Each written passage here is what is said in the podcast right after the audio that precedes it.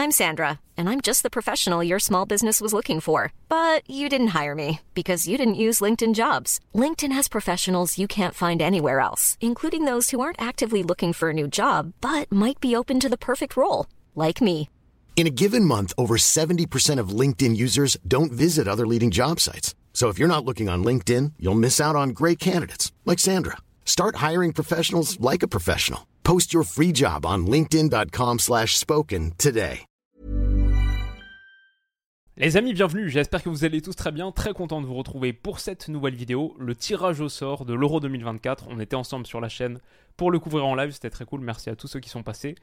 Et bah, il a donné son verdict, il a livré son verdict, on connaît désormais les 6 groupes de cet Euro qui démarre le 14 juin, dans un peu plus de 6 mois, qui se termine le 14 juillet par la finale à Berlin. Et il y a pas mal de trucs à raconter. Dans le groupe A, donc, le groupe du pays hôte, l'Allemagne, c'était la Hongrie, l'équipe du chapeau 2, l'Écosse ensuite et la Suisse, Suisse en chapeau 4. Euh, c'est pas forcément un cadeau et ce groupe, il est très très homogène, assez sympa. Pas évident, je trouve, pour l'Allemagne. On connaît aussi le match d'ouverture, du coup, qui sera Allemagne-Écosse, euh, où on peut compter sur euh, le contingent de supporters écossais pour mettre une belle belle ambiance. Ça, c'est le chapeau A, le groupe A, pardon. Groupe B, c'est le groupe de la mort. Ça partait pas comme ça parce que l'Albanie donc était l'équipe tirée du chapeau 2 derrière l'Espagne en tête de série, mais derrière Croatie en chapeau 3 pour moi c'était la pire équipe du, la pire équipe du chapeau 3 et ensuite Italie en chapeau 4, la pire du chapeau 4. Donc euh, on a un Espagne, Croatie, Italie et Albanie donc dans le B qui est le groupe de la mort de cet euro et qui va nous donner quelques matchs très très sympas. Le C c'est Angleterre, Danemark, Slovénie, Serbie. Attention à la Serbie, même si c'est un peu moins fort que ce qu'on anticipait, notamment avant la dernière Coupe du Monde. Ils ont un peu déçu et puis ils n'ont pas fait un super super parcours de qualif, mais un peu comme le Danemark d'ailleurs. Donc peut-être des équipes qui semblent un petit peu plus fortes que, ce qu'elles sont pour l'instant, mais bon, on est, on est à 6 mois du tournoi, donc il peut se passer beaucoup de choses d'ici là. Face à l'Angleterre, donc, Danemark, Slovénie et Serbie, ça c'est dans le C. On va parler aussi des potentiels huitièmes de finale, parce qu'on connaît un peu à quoi ressemble le tableau. Donc on parlera de tout ça pour l'équipe de France qui a donc été tiré dans le euh, groupe D en compagnie de l'Autriche. Pour moi, c'était une vraie équipe à éviter. Je vais en, rediscuter avec vous dans quelques minutes. Vraie équipe à éviter du chapeau 2. Les Pays-Bas, chapeau 3, ça c'est vraiment, vraiment pas de chance. Euh, même si ça me donne un petit euh, France-Pays-Bas, et je pense qu'ici il y aura, de l'ambiance à Amsterdam, c'est cool, mais bon, on les a battus en phase de qualif, normalement ça doit le faire, c'est quand même pas une équipe que tu as envie de tirer chapeau 3 si on est honnête. Par contre, là où ça tourne plutôt pas mal pour nous, c'est chapeau 4 ou c'est une équipe du, il me semble que c'est le, euh, Path A, le, euh, le, chemin A de qualification pour les playoffs de Ligue des Nations qui se jouent euh, demi-finale 21 mars et finale 26 mars. Les matchs, c'est Pologne, Estonie et Pays Galles, Finlande en demi-finale. Mais donc, une de ces quatre sélections, Pologne, Pays Galles, Finlande ou Estonie, sera dans le D avec nous. Là, à première vue, si je devais donner mon ordre de favoris, je pense Pays Galles en 1, Pologne en 2, Finlande en 3, Estonie en 4. Ça, je pense que c'est le plus probable, mais on saura ça donc fin mars. Ça, c'est pour le groupe D, notre groupe. La Belgique s'en sort plutôt pas mal. Franchement, dans le groupe E, ils ont tiré la Roumanie, la Slovaquie, et ensuite une équipe de playoff de Nations League où ce sera Israël, Bosnie, Ukraine ou Islande. Attention à l'Ukraine, attention à toutes les équipes. C'est pas, peut-être pas le meilleur. Euh, la meilleure équipe de playoff, le meilleur euh, chemin de playoff que la Belgique pouvait affronter, le, plus faible je veux dire. Mais sinon Roumanie et Slovaquie dans l'ensemble, la Belgique s'en sort bien. Et euh, je trouve quand même de bonnes chances cette nouvelle Belgique avec euh, Doku, avec les Johan Bakayoko, avec cette nouvelle équipe de Tedesco. je pense qu'elle a de bonnes chances de finir première et potentiellement de rencontrer l'équipe de France un petit peu plus tard dans la compétition. On va en parler dans quelques secondes. Et enfin donc dans le F, Portugal, Turquie, République tchèque. Ça, c'est un sacré groupe aussi. Attention, attention au Portugal-Turquie. Et euh, sinon, soit la Géorgie de, euh, de notre ami Kfara, soit la Grèce, soit le Kazakhstan, soit le Luxembourg. Euh, rien d'évident parmi ces équipes-là, même si sur le papier on dirait le Luxembourg a fini euh, troisième de pas grand-chose derrière Portugal et Slovaquie dans le groupe de qualif.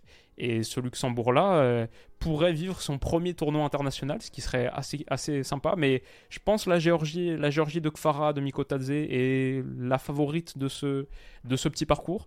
On verra ça aussi dans quelques mois. En tout cas, Portugal, Turquie et même République tchèque. Comme je disais, pour moi, c'est ça sent bon l'Euro 2004 l'Euro portugais avec euh, la République tchèque et qui avait été assez extraordinaire, aller en demi-finale, ce gros match contre les Pays-Bas notamment. La Turquie c'était plus euh, Euro 2008 pour moi, ce que j'ai en tête, Coupe du Monde 2002 aussi.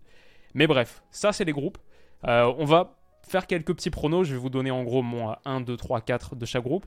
Il y a quelques autres informations qu'on peut sortir euh, ici pêle-mêle. Le calendrier des Bleus est, tombé du coup. On sait qu'on commence par l'Autriche à Düsseldorf. Donc euh, Autriche-France, ok. Mieux de jouer l'Autriche à Düsseldorf qu'à Leipzig, qui est, quasiment devenue une ville autrichienne avec la Galaxy Red Bull. Mais à Leipzig, donc J2 Pays-Bas.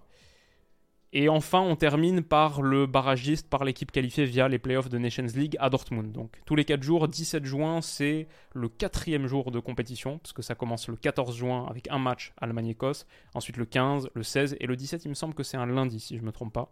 Donc euh, on commence par l'Autriche, on enchaîne par les Pays-Bas, et après l'équipe de barrage, qui sera, comme on l'a dit, soit la Pologne, soit le Pays de Galles, ou alors, un peu moins probable, mais possible aussi, Finlande, Estonie. Il y a ça, comme on a dit, on connaît le match d'ouverture de l'Euro qui sera Allemagne-Écosse. Et je sais pas où c'est, bah, ça doit être Berlin, mais peut-être ils le font à l'Allianz Arena ou bah, peut-être aussi à Dortmund. Je, dirais Berlin, mais, à vérifier. En tout cas, Allemagne-Écosse comme match d'ouverture. On, aussi, on nous a aussi présenté la mascotte officielle. La voici, apparemment, euh, ça doit se dire Albert. Euh, peut-être Bear, Bert en mode référence à l'ours, le bear l'ours, l'emblème, un des emblèmes de l'Allemagne. Voici la mascotte de l'Euro 2024. Et enfin, sur euh, une petite, un petit truc euh, qui est sorti comme ça, sur ces phases de groupe, on a les deux demi-finales du dernier Euro. Espagne-Italie, qui avait été un sacré, sacré match. L'Italie s'en était sortie, mais un peu ric-rac. L'Espagne aurait pu y aller, franchement, en finale. Et Danemark-Angleterre, où ça avait fini peut-être 2-1 pour l'Angleterre à la fin ou alors 3-1, mais il me semble que le Danemark était revenu un peu dans le match, ce, très très beau Danemark du dernier Euro, qui derrière euh, est devenu un petit peu moins, un peu moins sympa. Casper Hjulmand est encore là. Mais voilà, en groupe donc Espagne, Italie et Danemark, Angleterre. Un truc qui m'intéresse, on peut se projeter vite fait sur le tableau, parce qu'on l'a. Quelle équipe pourrait rencontrer l'équipe de France en huitième de finale?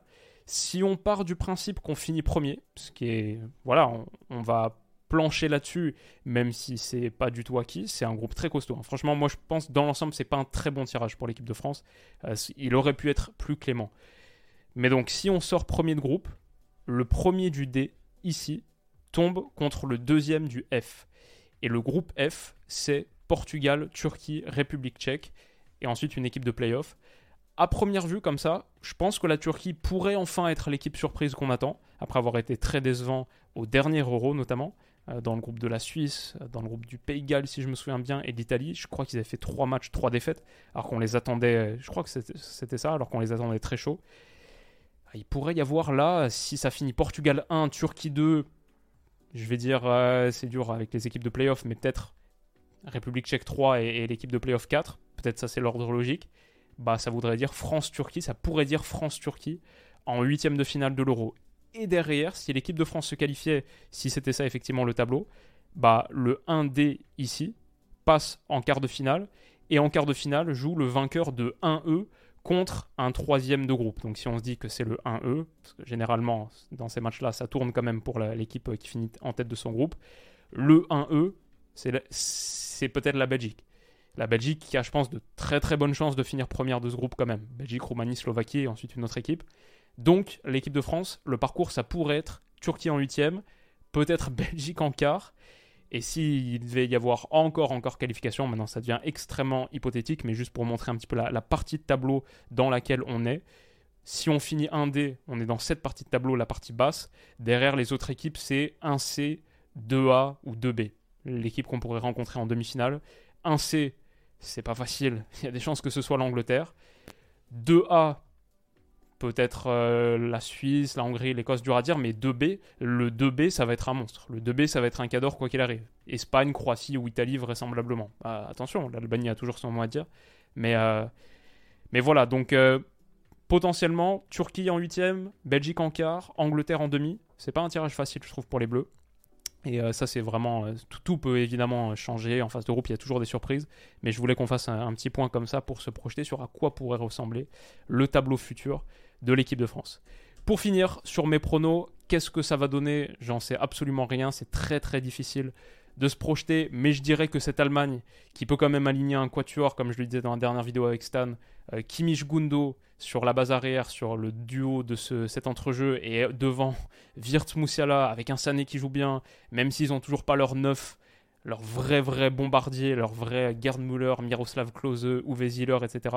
avec full je pense l'Allemagne à la maison va se rattraper. Moi je pense qu'ils ils ont plus le choix là, ils peuvent plus se permettre un flop.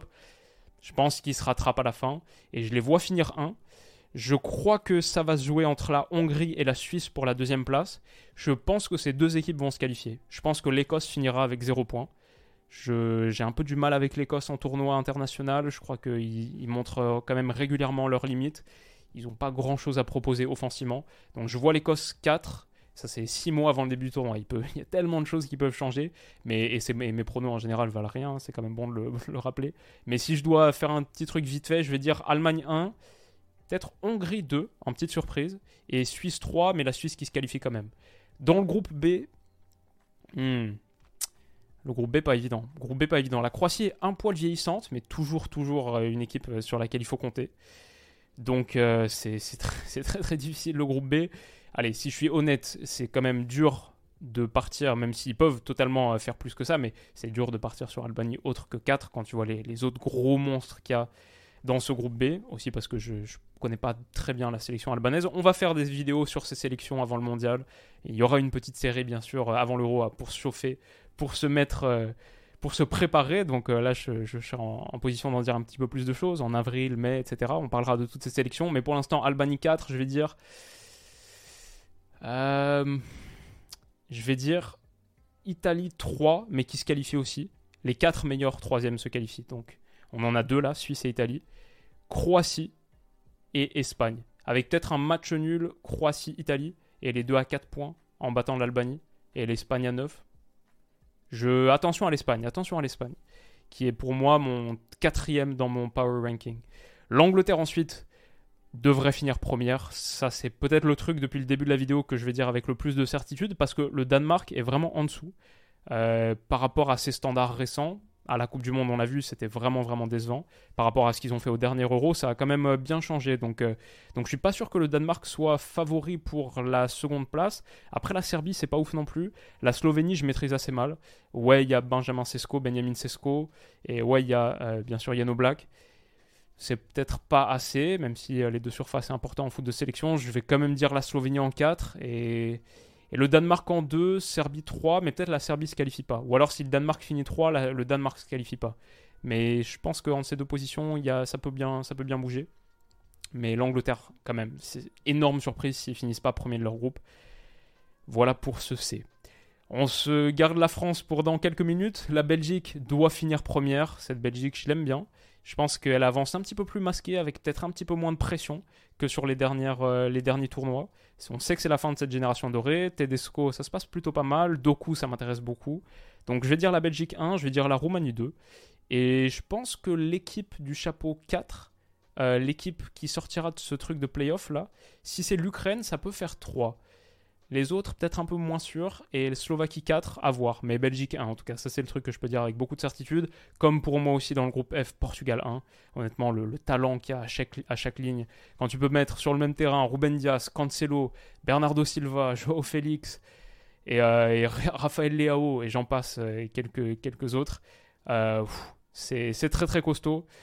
Donc, euh, donc ouais, Cristiano Ronaldo dont on n'a même pas parlé, qui normalement devrait être là, ça va faire plaisir de le retrouver sur des vrais matchs qui comptent, qu'on peut regarder du vrai foot européen. Donc Portugal 1, Turquie 2. Turquie, attention à cette Turquie, la Turquie de Montella, qui est très très intéressante récemment, qui a battu l'Allemagne en match amical 3-2, il y a ne serait-ce qu'il y a quelques semaines. La République tchèque en 3, mais peut-être la République tchèque se qualifie. Et, euh, et, attention, si la Géorgie de Kfara est là, elle a une vraie, euh, elle a une vraie carte à jouer aussi.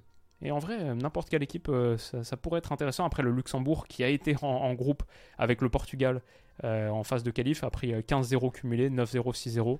Donc ça pourrait leur rappeler de mauvais souvenirs s'ils devaient se qualifier, s'ils devaient jouer le premier tournoi international de leur histoire, ce qui serait une belle, une belle histoire. Et enfin donc, groupe D, France, Autriche, Pays-Bas et une équipe de playoff. Quand même, la France, moi dans mon power ranking, les meilleures équipes, c'est France et Angleterre aux deux premières places, et ensuite Portugal en 3, Espagne en 4, Allemagne en 5, avec la Belgique peut-être juste en dessous, et euh, deux, trois sélections qui sont pas loin. Italie, Croatie, Turquie, etc. Mais Bah, la France, c'est quand même dur de les mettre ailleurs qu'en 1, même si euh, ça va être très très chaud. L'Autriche de Ralf Rangnick, ça joue bien. En Allemagne, ils sont presque un peu chez eux. Euh, attention, attention à cette sélection. Moi, comme je disais en pré, en pré-tirage, l'Autriche, c'est l'équipe que j'aurais préféré éviter, je pense, dans le chapeau 2. Bon, attention, j'aurais pas aimé prendre la Turquie, je pense non plus. Je, prends, je pense que j'aurais préféré prendre ce Danemark-là. Mais du coup, l'Autriche, euh, l'Autriche, attention. Et je vais dire mon petit prono, alors que moi, j'adore les Pays-Bas, je vis aux Pays-Bas. Euh, sélection magique historiquement. Peut-être récemment, ça m'a un peu moins parlé. Et ils ont encore pas mal de soucis. Kuman, je suis pas un grand fan. Donc peut-être que si je dois faire une petite surprise, allez, on tente une surprise et je tente l'Autriche en 2, les Pays-Bas en 3, qui se qualifient quand même, et le Pays de Galles en 4 sera mon, mon prono final. Voilà, ça vaut pas grand chose comme vous le savez, donc euh, dites-moi, euh, faites-moi part des vôtres en commentaire et on se penchera bien bien plus en détail sur les mois qui viennent, sur toutes ces sélections. Prenez soin de vous les amis, passez un très bon samedi soir et un excellent week-end comme d'habitude. On se retrouve très très vite pour la suite. Bisous.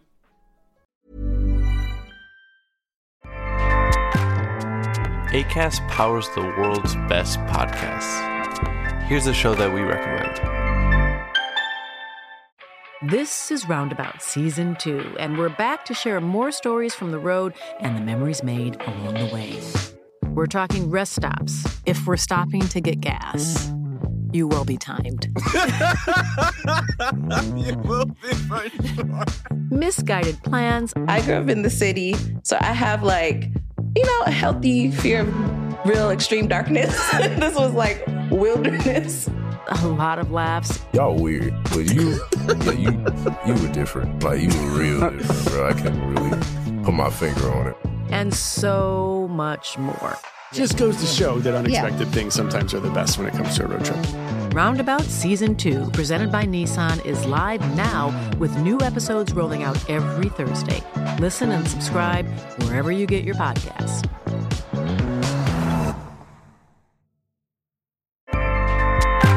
ACAST helps creators launch, grow, and monetize their podcasts everywhere. ACAST.com.